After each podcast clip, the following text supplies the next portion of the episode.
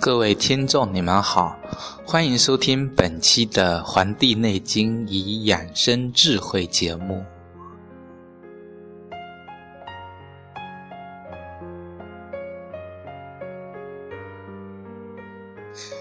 近期我收到很多观众的，不应该是听众的一些来信，他给我提了非常多的建议，而且。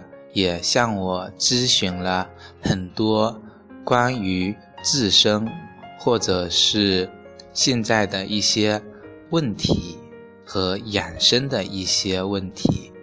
那么，在此，我首先是非常感谢大家能够对本节目的这个支持，当然也不乏有一些观众对本节目的厚爱。表示了衷心的感谢。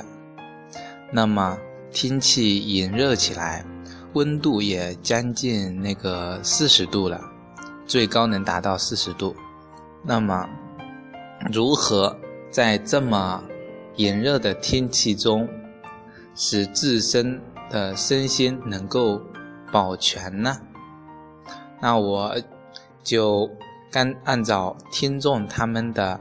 这个想法就列举了这么几条。首先啊，这个夏季这个阳气蒸腾，那么人在这个阳气当中，就像蒸锅一样。那么首先要使自己的内心保持宁静，尽量不要做剧烈运动的一些活动。而要去做一些能够养性、养心、养神的一些运动，比如太极拳、下下棋、看看书，或者听听我们的这个节目，都是能够养性修目的。那么其次呢，夏季阳气这么足。特别容易伤的是津，那么津液流失啊，就是人工感感到这个干燥啊，容易中暑，那么就要喝一些喝水，喝水要讲究，不能喝凉水，要喝热的温的水，凉水最伤中阳了。那么春夏要养阳，不能伤阳，这是第二点。第三呢？那么津液已经流失，中暑了怎么办呢？很多人就出现了这种阳浮于外，而内部表现出一种啊内虚的状态。那么这个时候，有些食物寒性的食物就要少吃，而反而要吃一些能够温热的一些食材，能够填补其中的这个虚寒。所以像这个绿豆汤。绿豆汤可以喝，不过那些中焦虚弱的人最好少喝啊。然后是最适合的是喝乌梅固本汤，这个能够收敛我们这个浮在外面的这个阳气。那么上火的人、中暑的人，吃一些酸性的食物就能够化解啊这个。阳浮于外的这个症状，使阳气稍微收敛回来。那么，这是节目一开始我为大家讲的关于观众问我的一些近期的一些问题，做一个这个总结性的一个回答。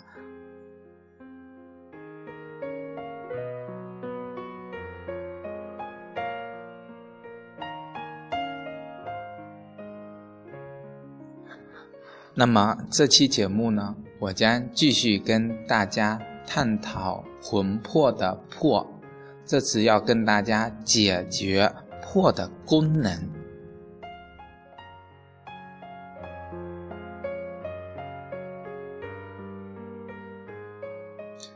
那么，想要了解魄的功能啊，要观察一下人睡觉的时候就可以了啊。因为人睡觉的时候呢，有心跳，有呼吸。那山破或落魄的人呢，他们会打鼾，会憋气，甚至啊，这个呼吸跟心跳会有骤停的这个表现。那么，脾胃呢，仍然在消化。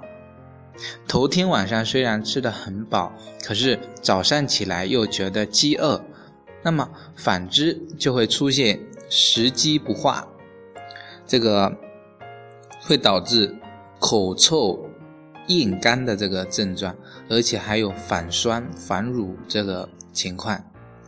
那么我们的小肠啊，在在闭清清、闭别清浊的时候，膀胱呢在储存尿液的时候呢，就会，这是一种正常的现象。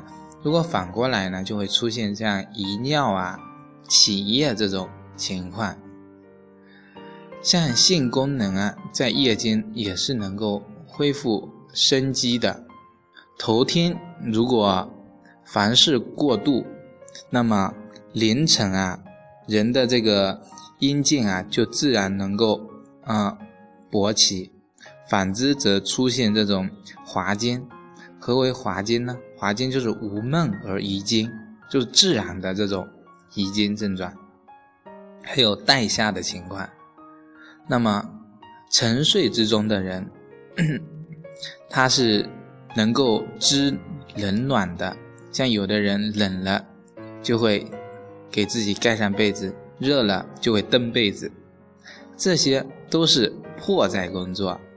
因为我在之前跟大家讲过了，魂呢是主管白天的，那魄呢是主管黑夜的。我们可以换一种思想去理解，就是魂呢是属阳的，魄呢是属阴的，所以阴要在晚上工作。那么不知冷暖呢，感受寒凉邪风，也是这个魄呢离职的表现。所以睡梦之中的人呀，有惊觉。随时能够觉醒，这都靠的是魄的功劳。人如果睡死过去啊，梦魇不醒，那么或者说是警度警惕过度啊，或者是睡眠过浅，这些都是啊魄的问题，就是睡眠不足或者睡不浅、睡不深，那么这都是魄的功能有所失常了。道家呢讲七魄，大约就是分别就是讲了以上的几些功能。那么这个七魄到底是哪些名称呢？我在这里跟大家讲讲。第一个叫尸狗，第二个叫伏视，第三个叫雀鹰，第四个叫残贼，第五叫飞毒，第六叫除秽。第九是臭肺。那么，想要了解这个这个魄的功能啊，就要观察人的这个精神、情绪、情感、智慧啊，以及晚上的梦境、做梦啊。那么，道家呢又分为三魂呢，这个魂叫胎官、爽灵。和幽精，那什么是胎官呢？胎官就是生命之官，故称神明，是人最宝贵的。所谓黯然神伤者，就是胎光晦暗，人就会出现啊抑郁啊，或者是满眼灰色，了无生机啊，或者甚至有那种啊寻死的这个念头。那丢魂就若失胎光了，就是所谓的行尸走肉。虽然人的身体啊是在那里活动，也是有思想意识的，但是在道家跟我们中医的眼里啊，已经是一个死人一样了。那么，胎官呢，也是人生命中的自愈能力的这个源泉。那个医家判断可治不可治的标准，就看这个人有神无神。胎光泯灭就是失命之所属啊，扁鹊、华佗亦无能为力也啊，神医都不能救他们了。那什么是爽灵呢？爽灵啊，是人的这个快速灵动的反应，也就是人们常说的聪明智慧。灵呢，是这个沟通天地神鬼的个功能。也就是人们常说的直觉啊，或者女人第六感。灵呢，繁体字啊，这下面有个巫啊，就是有一种咒语祈求下雨的这个意思。那么人神沟通，天地鬼神谓之灵验、灵感。那么国国人啊，说话中的灵不灵啊，也就是这个意思。人们常说的那个灵魂啊，本意呢就是单指三魂之中的爽灵。小孩子聪明伶俐呢，也就是天赋爽灵出色。那弱智的孩子啊，就是要么丢了爽灵，要么就是爽灵啊发育不良。玉穴，或者说是腧穴中有个灵台、灵道、清灵这三个穴。这三个穴呢，都是提高人的这个智力的要穴。那么，给小孩子做这个推拿手那个小儿推拿呀，按摩这个灵胎穴、灵道穴、清灵穴，都是能够啊助长这个小孩子的这个智力发育的。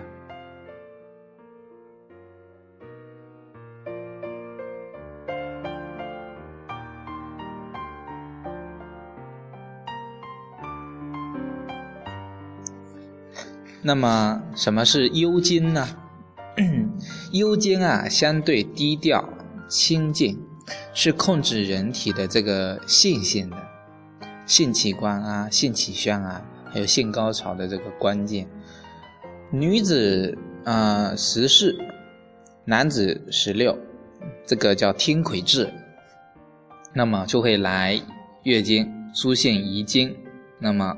第二性征表现的特别明显，这个都是人的幽精啊在起作用。像现在有一些词汇，同性恋、恋物癖、裸露癖、异转癖、受交、恋童这些词啊，在网络上特别的这个广，那么都是先天的幽精啊有密切的关系的。大家不要以为中医就好手穷经，只是专营那些汗流冲动的那个古籍，其实更应该要跟这个社会接轨，才能发现社会之不足，然后通过自己的那个能力去治这个社会的病。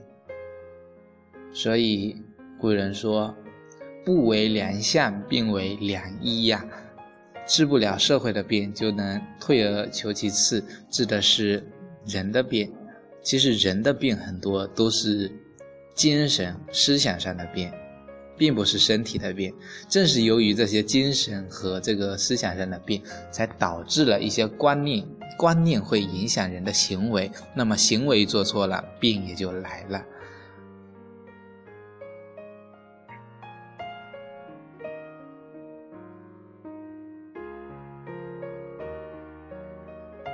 那么，孩子的这些所谓的天性啊，受到三到七岁的这个后天的环境的影响，成年以后的人的这个幽精啊，他几乎是已经定型的，想病也不可能。那我们就不如顺其自然，做一个光明正大的，或者变性手术之类的，总是。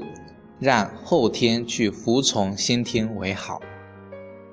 很多人歧视像同性恋之类的，其实这是每个人自己的生活方式，而且这也受到新后天的这个环境的影响。那么人的情爱呢，也出自这个幽精，是这种精神的享受。如果男人看到这个异性啊，能够有男性的这些表现，那么瞳孔放大，有勃起，那这都是破的反应，未必就能触动这个心神。只有同所爱的人进行性交，才会有愉悦的享受，才是触动幽灵的。大家可以记住我这句话。那么很多人去青楼去找妓女，或者通过自慰的方式去满足自己的身心的欲望呢，但事后呢，容易感觉到这个。懊悔、内疚、悔恨，这些就是这个魂啊伤神伤的表现。那么，要支持我们的胎光、爽灵和幽精神明之火呢，燃烧就是气了。因为之前说过，气由精化，由丹田啊去。沿着我们的任督脉散聚于心脑，那么元精元气不足呢？我们的神明就是泯灭呢，这个就是根本的原因了。所以归到底还是要保好我们的这个肾精。